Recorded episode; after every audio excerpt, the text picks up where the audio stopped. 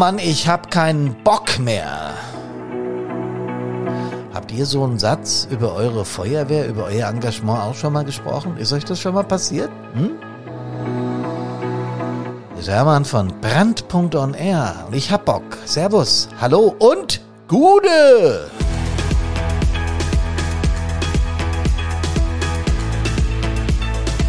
Podcast Nummer 159. 159 Wochen, jetzt müssen wir mal einen Monat und Jahre ausrechnen. Ach, bin ich viel zu faul für. Mein Feuerwehrmotiv hängt schief. Mit dem Subtitel, den ich schon angerissen habe, ich hab keinen Bock mehr. Wir schreiben den 10.11. im Jahr des Herrn 2021. Das bedeutet, morgen beginnt die Session in Köln, der Karneval beginnt. Und ich bin mal gespannt, ob der wirklich beginnt. Also beginnen wird er mit Sicherheit. Irgendwie werden sie es online machen oder was weiß ich, weil die Inzidenzzahlen dieser verfluchten Pandemie gehen ja wieder nach oben. Und wir kriegen alle so langsam das Kribbeln in die Hände, in die Füße und vor allem in den Kopf, was unsere Motivation betrifft. Denn nichts demotiviert mehr, als wenn man in seinen Freiheitsrechten beschnitten wird. Äh, natürlich aus gutem Grund. Das macht ja niemand, weil er Bock drauf hat, diese Corona-Maßnahmen da zu bestimmen. Aber es macht uns schon gehörigen Stress. Und deswegen kann ich euch empfehlen, am 4.12., das ist ein Samstag, da mal an einem digitalen Workshop der Landesfeuerwehrverbände Achtung, Thüringen, Brandenburg, Bayern und natürlich Hessen teilzunehmen. Das Thema dort ist Digitalisierung in der Feuerwehr, Lernerfolge aus der Pandemie.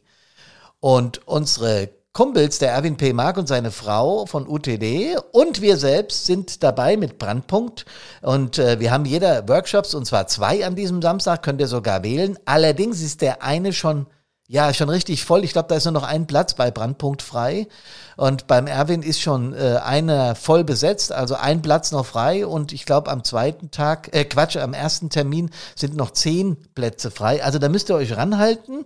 Äh, mein Thema ist Motivation auch in Pandemiezeiten. Karina und ich haben uns da einiges einfallen lassen, äh, um diesen Workshop zu machen. Denn wir müssen ja auch in der Pandemie motiviert bleiben. Ne? Das ist ja heute mein Thema. Ich habe keinen Bock mehr. Und wenn wir überhaupt nicht mehr auf Wache können, nur noch zum Einsatz und die Übungen fast nur noch digital stattfinden, dann hat man irgendwann so richtig den Hals voll. Meldet euch also an. Es gibt immer so eine halbe Stunde Webinar und danach eine Stunde Diskussion unter Feuerwehrleuten. Das wird spannend, das verspricht Action, auch wenn es digital ist. Hier den Anmeldelink findet ihr übrigens in den Show Notes, da könnt ihr euch gerne noch anmelden. Aber wie gesagt, gebt Gas, weil die Plätze sind limitiert und es wird sehr bald voll sein, das Ding. Wo wir gerade über Motivation reden. Was ist denn das eigentlich, Motivation? Weil, ja, wir sagen so leichtfertig dahin, ah, ich bin heute voll motiviert oder äh, ich habe überhaupt keinen Bock, ich bin völlig demotiviert oder ich bin überhaupt nicht motiviert. Was meinen wir denn damit eigentlich? Das Ding, das habe ich ja schon öfter mal erklärt, vor allen Dingen am Anfang unserer Podcast-Zeit, also vor 150 Wochen circa, habe ich mal das Thema Motivation auch gehabt, weil es ein so wichtiges ist. Vor allen Dingen, ihr wisst ja, wir sind ja fast alle freiwillig unterwegs und meistens sind die Berufs- oder Werkfeuerwehrleute auch noch freiwillig unterwegs. Das heißt, der über, über, überwiegende Teil unserer Feuerwehr funktioniert freiwillig. Und beim Freiwilligen ist das ja immer so eine Sache, man kann ja auch jederzeit sagen, nee, ich will nicht mehr, ich habe keinen Bock mehr. Und ich weiß, dass ganz viele austreten, das habe ich in meinen 24 Jahren SBI immer wieder erlebt, weil sie sagen, ich habe keine Zeit mehr. Das ist so ein bisschen ein vorgeschobenes Argument, ohne dass das bös gemeint ist, ja, weil ich hätte es genauso gemacht. Ich hätte auch nicht mich erklären wollen dem Wehrführer oder dem Stadtbrandinspektor gegenüber, ja, ich habe Probleme da, mit dem komme ich nicht klar und da habe ich keine Lust mehr und die scheiß Pandemie noch hinten drauf. Nee, ich will nicht mehr, ich trete jetzt aus, weil dann hätte er mich ja versucht, mit tausenden von Argumenten zu überzeugen, dass ich bleibe. Also sage ich einfach, ich habe keine Zeit mehr, weil gegen dieses Argument spricht nichts. Da kann man nichts machen. Da, da kann man, dann muss man aufgeben. Ne? Wenn einer keine Zeit mehr hat, dann hat er keine Zeit mehr. Wenn er jetzt, sagen wir mal, in äh, Frankfurt bei der Freiwilligen Feuerwehr ist und arbeitet in Offenbach, dann ist das äh, mit der Tagesalarmbereitschaft vielleicht noch einigermaßen möglich. Arbeitet er in Heidelberg oder in Stuttgart oder was es ja heute alles gibt, ja, äh, dann kannst du das vergessen. Das ist schon mal das eine. Und da gibt es auch kein Argument dagegen. Da kann man nichts tun. Da kann er nur organisieren, versuchen, dass der, der in Heidelberg arbeitet, auch dort Tagesalarmstärke äh, verstärkt und da mitfährt. Das wäre eine Möglichkeit. Also, wir wollen ja aber heute über Motivation reden, nicht über Tagesalarmsicherheit. Motivation kommt aus dem lateinischen movere und das bedeutet bewegen. Genauer gesagt, und da müssen wir sehr genau hinschauen, sich auf etwas zu bewegen. Das bedeutet, ich bewege mich in eine ganz bestimmte Richtung. Irgendetwas treibt mich an. Und es kann sowohl extrinsisch sein, also von außen kommen, wie auch intrinsisch sein. Und extrinsische Motivation ist irgendetwas, was wir bekommen. Ne? Also zum Beispiel für die Arbeit ist Geld ein gern genannter Motivator. Wenn du morgens arbeiten gehst, erwartest du, dass am Monatsende der Chef ein bestimmtes Sümmchen überweist. Aber es sind nicht die Papierfetzen, die dich motivieren, sondern das, was du dir dafür kaufen kannst oder die Freiheit, die du dir dafür kaufen kannst. Zum Beispiel in Urlaub zu fahren. Oder du kaufst dir wie ich eine geile Gitarre. Das war immer eines meiner Hauptmotivatoren, ja. Und so hat jeder seins. Und das sind Motivatoren, die von außen kommen. Die sind gut, aber das sind nicht die, die uns überwiegend antreiben. Überwiegend treibt uns die intrinsische Motivation an, also das, was von innen kommt. Aus sich selbst entstehende Motivation. Und die ist immer dann gut, wenn bestimmte, ja, Bedürfnisse erfüllt sind. Da müssen wir heute einen ganzen Tick näher drauf eingehen, weil das gerade in diesen Pandemiezeiten, und das werde ich dann auch im Dezember in diesem Workshop ganz klar formulieren äh, und auch noch in die Tiefe, äh, also tiefergehend formulieren, da geht es darum, dass es mal einen Herrn Maslow gab. Habt ihr bestimmt schon mal gehört, äh, jeder, der äh, in, der, in, der, in der Schule aufgepasst hat, habe ich meistens oder manchmal. Aber auf jeden Fall kommt der Typ irgendwann mal vor, weil das, der, hat, der hat festgestellt, dass äh, zunächst einmal ein paar Bedürfnisse befriedigt sein müssen, bevor weitere Bedürfnisse relevant werden können. Also der hat im Prinzip das humanistische Menschenbild mitgeprägt. Und vor allen Dingen, also der hat nicht das humanistische Menschenbild geprägt, sondern das, was uns bewegt, das Menschsein, was es ausmacht, ja. Und dabei hat er festgestellt, ja, die, die Kohle oder das, was man dafür kaufen kann oder was man dafür bekommt. Ganz früher hat man für Arbeit ja auch noch Sachmittel bekommen. Ganz, ganz früher, ja, 1800 dünne, was weiß ich. Ähm, da gab es dann auch noch äh, Brennholz für zu Hause oder sowas, für den Kamin, also für den Ofen oder so. Das, das äh, war wirklich mal so. Aber wonach der Mensch strebt, ist potenziell Selbstverwirklichung. Und diese Selbstverwirklichungsbedürfnisse, ja, die muss man erstmal befriedigen können. Ja, da muss also ein Sinn hinterstehen. Und diese Maslow'sche Bedürfnispyramide, so heißt das Ding, ist ein bisschen komplex, ein bisschen sperrig, aber die hat durchaus Sinn. Und die muss man sich auch mal anschauen, wenn man sich mit dem Thema Motivation näher befasst.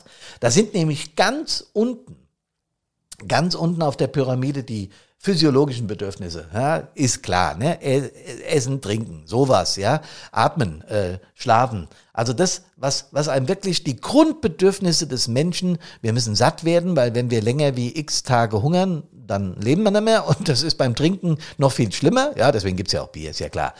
Ähm, aber ihr wisst, was ich meine. Die physiologischen Bedürfnisse sind das Erste. Wenn die nicht befriedigt sind, ist der Mensch nicht lebensfähig. Und dann hat er aber auch schon Sicherheitsbedürfnisse. Der Wunsch nach Schutz, der Wunsch nach Geborgensein, Familie, ähm, Sicherheit. Ja, also äh, wenn die Polizei draußen rumfährt, äh, es ist ein bisschen Wallung, du siehst irgendwo Polizei, hast du irgendwie das Gefühl, das ist sicherer. Wenn die, Feu wenn, wenn die Menschen irgendwie einen Brand haben oder irgendwas im Keller, äh, Wasser oder sie haben, sie haben Probleme, rufen die Feuerwehr, dann bekommen sie ihr Sicherheitsbedürfnis befriedigt. Denn sie wissen, die Jungs mit den roten Autos und die Mädels, die regeln das, ja, die machen das. Da können wir auch durchaus stolz drauf sein und dieses Sicherheitsbedürfnis, äh, das wir bei den Menschen zu Hause oder irgendwo oder bei einem Unfall befriedigen, das ist auch ein Motivator, den wir haben. Ja, wir befriedigen die Sicherheitsbedürfnisse unserer Bevölkerung. Da können wir stolz drauf sein. Das ist ein ganz wichtiger Motivator. Das nächste ist, das sind die sozialen Bedürfnisse das kann durchaus völlig unterschiedlich sein. Aber ja, ich habe vorhin Familie genannt, die gehört natürlich da rein. Ne? Die Familie gehört da rein und da gehört äh, der Drang des Menschen nach sozialen Beziehungen, also diese Anschlussmotive, die wir haben. Wir wollen irgendwo dazugehören. Und auch das, Leute, wenn wir genauer hingucken, befriedigt die Feuerwehr unglaublich, ja. Also die Familie ist das Erste, was dazu gehört, Freunde, Gruppenzugehörigkeit. Meine Bandkollegen sind für mich zum Beispiel ein ganz wichtiges Sozialbedürfnis. Wenn ich die Kumpels treffe und mit denen gemeinsam Musik mache und wir rumblödeln, das ist das, was ich brauche in meiner Freizeit. Ja, ähm, das Wort Liebe kann man durchaus auch in die sozialen Bedürfnisse oder Sexualität oder sowas mit reinpacken. Das gehört nach Maslow durchaus dazu. Und dann kommen, bevor wir ganz oben in die Selbstverwirklichung kommen, kommen noch Individualbedürfnisse. Ja, das kann zum Beispiel sein, körperliche Fitness, Unabhängigkeit, Freiheit, Ansehen, Prestige, Wertschätzung und sowas überhaupt, ja. Und wenn alle Bedürfnisse befriedigt sind, wir reden immer noch über Motivation und die und die äh, Pyramide vom Herrn Maslow, wenn all, die äh, wenn all diese Bedürfnisse befriedigt sind, dann reden wir von Selbstverwirklichung. Dann ist ein Mensch, der ruht in sich selber und ist wirklich mit sich und seiner Umgebung zufrieden. Ist doch ganz einfach, oder? Und wenn wir das alles berücksichtigen, je, super, dann läuft's. Wenn aber, Leute, und davon rede ich, und davon redet Karina, wenn wir von Brandpunkt erzählen, einer dieser Bedürfnisse gestört wird, kann Motivation sehr schnell in sich zusammenbrechen. Das muss nicht gleich äh, äh zu 1000 Prozent sein. Also jetzt gehe ich tatsächlich, ich habe keinen Bock mehr, mein Feuerwehr ist mir egal, ich gehe jetzt, habe keine Lust mehr. Sondern mein Feuerwehrmotiv hängt schief. Das sind diese Tage, die ihr bestimmt auch kennt, wo ihr sagt, oh Mann, heute Übung, nee, ach komm hier, was haben wir denn heute? FWDV3, na super, da habe ich drauf gewartet. Ja, sowas halt. Und das ist der Punkt, das geht relativ schnell. Das geht sehr schnell. Vor allen Dingen geht es in einem Bereich sehr schnell, nämlich da, wo sich unsere Gesellschaft verändert hat. Wenn du jemanden fragst, hier das Thema Gesellschaft, ist das eigentlich ein Problem, kommt zunächst mal, pff, ja, gibt's schon mal, aber nö. Wenn du ein bisschen tiefer bohrst, kommt da immer noch nichts. Naja, es ist halt so ein Gefühl. Hat sich die Gesellschaft verändert? Naja, so ein Gefühl, ja, bestimmt. Früher war es besser. Ich glaube nicht, dass besser, was war anders, erzähle ich ja ganz oft. Aber ich glaube schon, dass sich in unserer Gesellschaft so sehr viel tut, was den Menschen dazu befähigt, manchmal einfach keinen Bock mehr zu haben. Und auch unser Grundgedanke auf Hilfe leisten leidet dann. Weil wir sagen, hey, wenn die sich so arschig verhalten, soll ich denen noch helfen? Das ist ja so ein Automatismus, so ein Aufrechnen, der, der bei uns Menschen in, in blitzartiger Geschwindigkeit ins Hirn donnert, ja.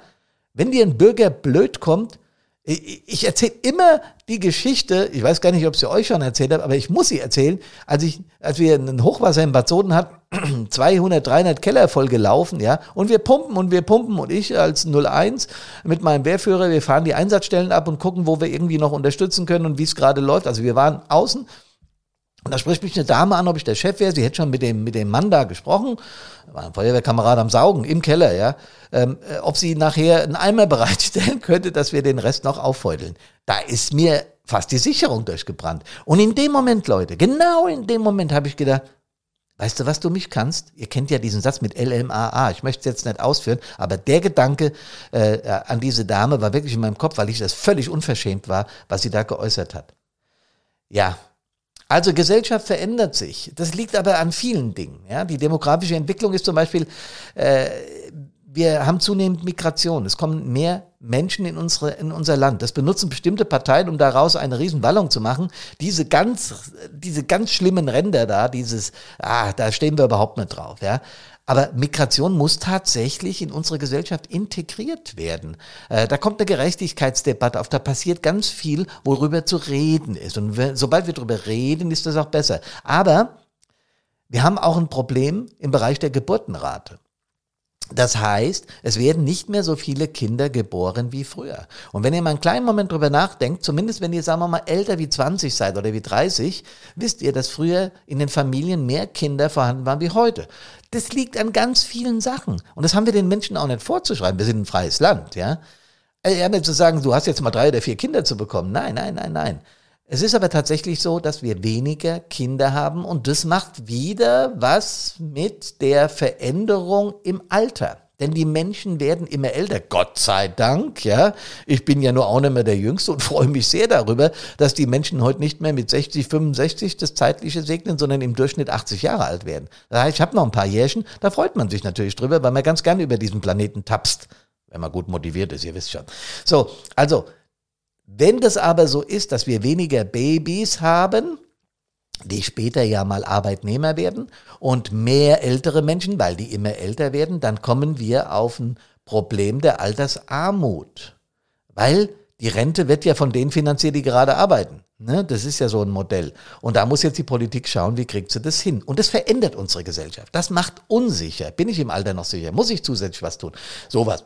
Ihr wisst schon. Und dann nimmt natürlich der Stress zu.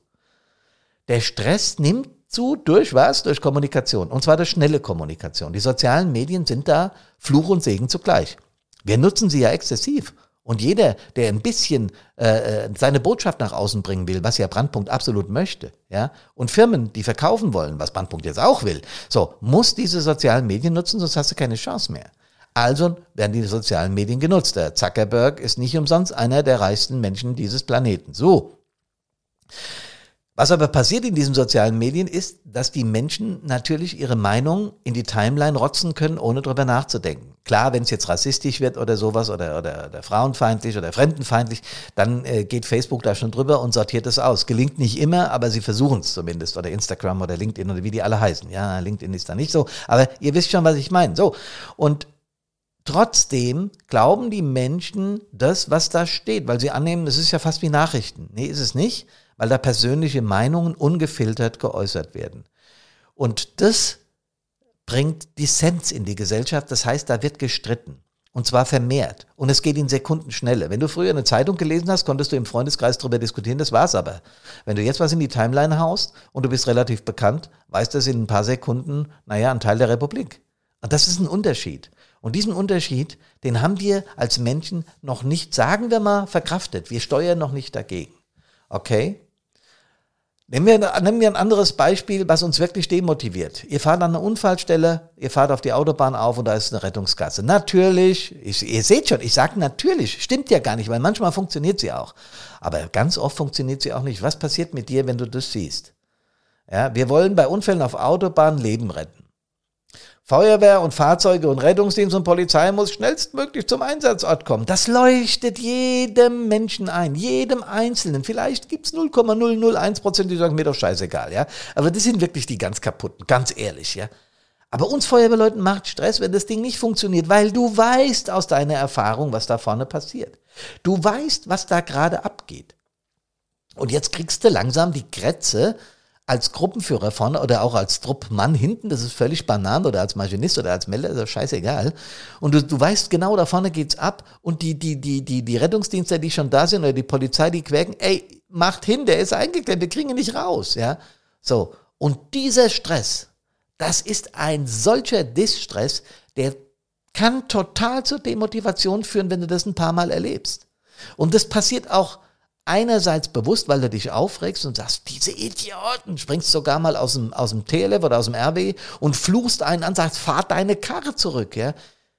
Aber da passiert auch innen drin was. Da passiert auch intrinsisch was. Und wenn das öfter passiert, und wenn das nicht nur jetzt im Bereich Einsatz passiert, dass du eine erfolglose Reanimation hattest, dass da traurige Angehörige waren, die du trösten musstest und hast nicht irgendwie die richtigen Worte gefunden, was willst du denen sagen? Ja, da ist jetzt jemand tot aus der Familie. Und dann hast du noch Probleme mit deinem Beruf, in der Freizeit, in der Familie, im, im, in der Feuerwehr selber zoffen sich zwei Stadtteile, weil unterschiedliche TLFs beschafft werden, eins Kattes, eins so. Dann fängt es an, dass du plötzlich ja, keinen Bock mehr hast. Und das trifft's auch sehr, also dieser Satz, ich habe keinen Bock mehr, unser Subtitel heute, trifft's auf den Punkt. Mein Feuerwehrmotiv hängt schief. Ja, dann beginnt die Demotivation und dann überlege ich mir, warum mache ich das denn alles? Seht ihr Leute, und da sind wir genau am Punkt. Jetzt müssen wir hergehen und müssen gucken, müssen uns bewusst machen, was genau da gerade mit einem passiert. Klingt einfach, ist es aber nicht. Weil jetzt gehst du an die intrinsische Motivation. Und das ist nicht einfach, das muss man lernen. Ja, wir wissen auch, dass man Konflikt nicht verschärfen soll. Ja, ähm, also was muss man lernen? eine sogenannte Deeskalationsstrategie. Also wie kann ich einen Menschen, der an eine Einsatzstelle kommt sagt, ich muss hier durch, am wichtigen Termin bei meinem Rechtsanwalt. Und du denkst, du Depp, du siehst doch, dass wir hier ein Feuer bekämpfen. Ja, das gibt's doch gar nicht. Aber der hat eine andere, Achtung, Perspektive. Der hat einen Termin und zwar einen wichtigen. Und wenn wir uns in seine Lage versetzen, dann haben wir schon viel gewonnen. Das heißt, wir machen eine sogenannte Deeskalationsstrategie und versuchen kurz ihn zu verstehen, aktiv zuzuhören. Nicht ganz einfach, Leute, weil wir ja selbst im Stress sind. Aber was wollen wir denn? Wir wollen cool und gesund aus so einer Situation rauskommen und unsere, na ihr wisst schon, Motivation nicht verlieren. Deswegen müssen wir das lernen, mit solchen Eskalationen umzugehen. Und da haben wir von Brandpunkt, und da mache ich jetzt ganz bewusst Eigenwerbung, den Eskalationsstop erfunden, den Perspektivwechsel für Feuerwehrleute, den haben wir nicht erfunden, aber wir haben ihn auf Feuerwehrleute umgeschrieben und wir haben noch was gemacht. Weil es reicht nicht in dem Moment, sachlich zu bleiben, aktiv zuzuhören, Wertschätzung zu zeigen und Kompromissbereitschaft zu zeigen, dann Gemeinsamkeiten finden und dann irgendwie darauf eingehen. Hm. Erstens haben wir nicht die Zeit dafür weil wir im Einsatz sind. Und zweitens nervt das ja natürlich. Ja, das macht ja mit einem innen drin was. Selbst wenn man ruhig bleibt und den Streit deeskaliert und versucht zu erklären, kann das ja sein, dass der andere trotzdem bockig bleibt. Und dann müssen wir klarer werden. Da gibt es einen Befehl oder der Vorgesetzte kommt da vorne hin. Da gibt es ja Möglichkeiten, die wir haben. Aber was passiert bei uns innen drin? Der sogenannte innere Konflikt. Die intrinsische Motivation wird definitiv angegriffen. Und da gibt's Möglichkeiten, und wir nennen das das Team-Innenangriff. Das ist ein Feuerwehrbegriff dafür, wie wir intrinsische Motivation stärken können oder wie wir auflösen können, dass wir diesen Druck, der über die Einsatzstelle, über Ärger in der Feuerwehr, in der Familie, im Beruf, alles in Zusammenhang mit der Feuerwehr entsteht, diesen aufzulösen, um diesem Druck auszuweichen. Tun wir das nämlich nicht, Leute, dann passieren Dinge, die uns nicht gefallen. Unsere Motivation lässt nach, das wäre noch, das wäre schlimm genug, aber das ist der harmlose Fall, ja? Und wir gehen und verlassen die Feuerwehr. Und ich sage deshalb harmlos, weil wenn wir dem nicht nachgeben und äh, nicht darauf achten, was mit uns passiert und nicht innen reingucken, dann können Krankheiten entstehen. Das ist inzwischen wissenschaftlich längst bewiesen, dass über die Psychosomatik, also über das, was auf uns einströmt, ja, was jetzt nicht äh, äh, ein harter Fakt ist, zum Beispiel Feuer. Ja, wenn, wenn, wenn du einen Brand bekämpfst und es wird zu heiß, musst du ein Stück zurückgehen. Das spürst du. Das ist Automat, das sind Automatismen. Da merkst du, äh, ich habe zwar hab zwar PA auf und ich habe äh, auch meine, meine meine Schutzkleidung an, aber es wird doch ein bisschen heiß. Das wird nichts. Ich muss einen Schritt zurück, äh, nochmal ablöschen. Jetzt geht's, dann gehen wir ein Stück weiter nach vorne. Da wirst du gewarnt. Bei psychosomatischen Themen, wenn du die deckelst, dann warnt der Körper auch irgendwann, aber er warnt mit Krankheiten. Und dass heute ein Großteil der Krankheiten bei Menschen psychosomatisch verursacht sind, durch diesen Stress, durch die veränderte Gesellschaft, durch all das, was wir hier erleben, das ist bewiesen. Das könnt ihr überall nachlesen. Das ist wissenschaftlich inzwischen unumstritten, dass das eine Riesenrolle in unserer Gesellschaft spielt. Und was ich möchte und was Karina mag, also was wir beide mit Brandpunkt wollen, ist, dass ihr A motiviert bleibt, also in der Feuerwehr bleibt, weil wir brauchen jeden Einzelnen und jede Einzelne in dieser Republik für diesen wichtigen Job. Das ist das Erste. Und das Zweite ist, und das ist Minimum genauso wichtig, nee, es ist wichtiger, dass ihr gesund bleibt. Das ist es, was wir wollen. Und das ist schon ein bisschen eine Kunst. Das ist nicht einfach mal so gemacht. Und deswegen, Leute, ich habe ja gesagt, ich mache auch heute Werbung, aber das ist nötig. Deswegen haben wir dieses Programm erfunden und haben es über dreieinhalb Jahre entwickelt. Und jetzt ist es am Markt Fireproof 360 Grad, denn da gehen wir mit diesen Themen um. Durch Handauflegen oder Befehl von oben wird die Motivation nicht gesteigert. Das kann ich euch versichern, sondern ihr müsst selber dran arbeiten. Also an die Arbeit, ja? Macht unser Programm und vor allen Dingen denkt an den kostenfreien Workshops. Der Link ist in den Show Notes. Ich hatte es schon mal gesagt. Wir möchten viele Brandpunkte dabei haben, denn wir wollen den Laden rocken. Klar soweit. Ich wünsche euch eine schöne Woche und vor allen Dingen, naja, dass ihr gesund an Leib und Seele aus allen Einsätzen nach Hause kommt. Servus, hallo und Gude.